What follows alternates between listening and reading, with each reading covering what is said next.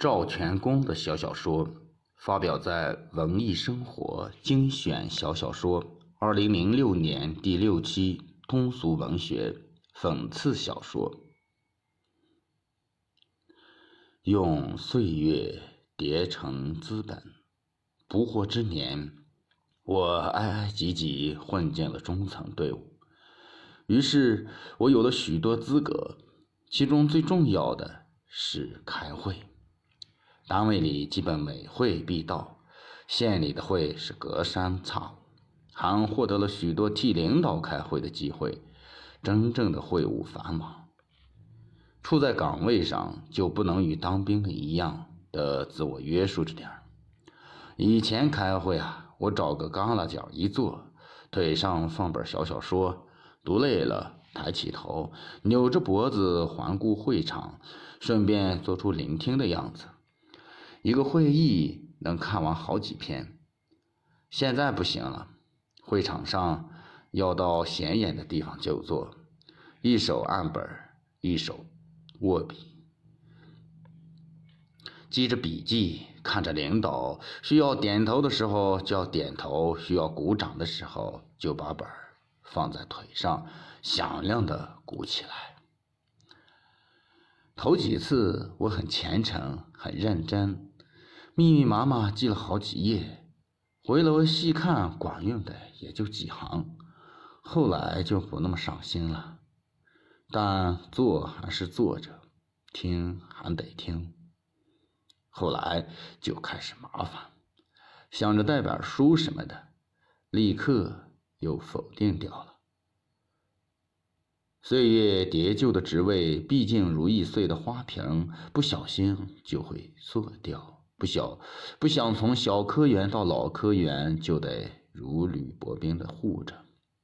我又何尝这将自己的行当搬到了会场？但是在空调、空调掌声、点头、哈哈声和喉咙制造出来的笑声中，我无论如何也不能钻进自己的象牙塔。怎么办？直到一次县里开会，我随手。用当年办板报的功底为一位领导勾勒出一幅肖像。我了解他在台下的酒风和作风，所以画的晴雯并茂，妙趣横生。我端详着自己的大作，摇头晃脑。邻座探头一看，连称形象。我悄悄讲一幅西方漫漫画，画名叫《拍电影》。房子只有前半坡，女演员漂亮的衣着也只有前半边，后面关着个屁股蛋儿。听我的介绍，前后左右的邻居坐月传月，气氛骚动，我颇有几分得意。我继续开着会，继续学着绘画。我的许多画在同事中流传，甚至还有两幅被审计杂杂志留用。渐渐的，我竟有丢掉小小说改画漫画的势头。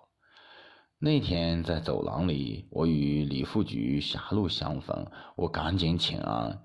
李副局没理我，我又高声问候，李副局的目光匕首一样投过来，我打了个寒颤，逃回办公室。我翻阅着与李副局的交往，没什么过节呀。思索良久，不得要领，信手提笔准备作画时，脑子里突然咯噔。莫非？我只想给自己几个耳光，显摆吧。浅薄吧，不知道这萤火般的前程还能亮几时。后面又听说南方某省有为一幅漫画与领导打官司的事儿，我更是做了征战上，仰头望了望天，生怕下是啥时候塌下来。我挨办公室去找我的存画，笑着说：“快把我的画全找出来，我准备出个画集。”同事们、下级们见我说的认真，一个个翻箱倒柜，一张纸一张纸查看起来。印象中，我的作品除了极少的几幅失传外，大部分都收了回来。我虚脱似的坐在椅子上，点起一支烟，哆嗦着手翻看着，像是看着自己可爱又总惹事儿的孩子，不敢惯着，也不忍打。呢喃了好一会儿，想着过去、现在和未来，想着自己领导和同事，我掏出了打火机。红红的火苗跳跃着，黑黑的纸灰在翻飞。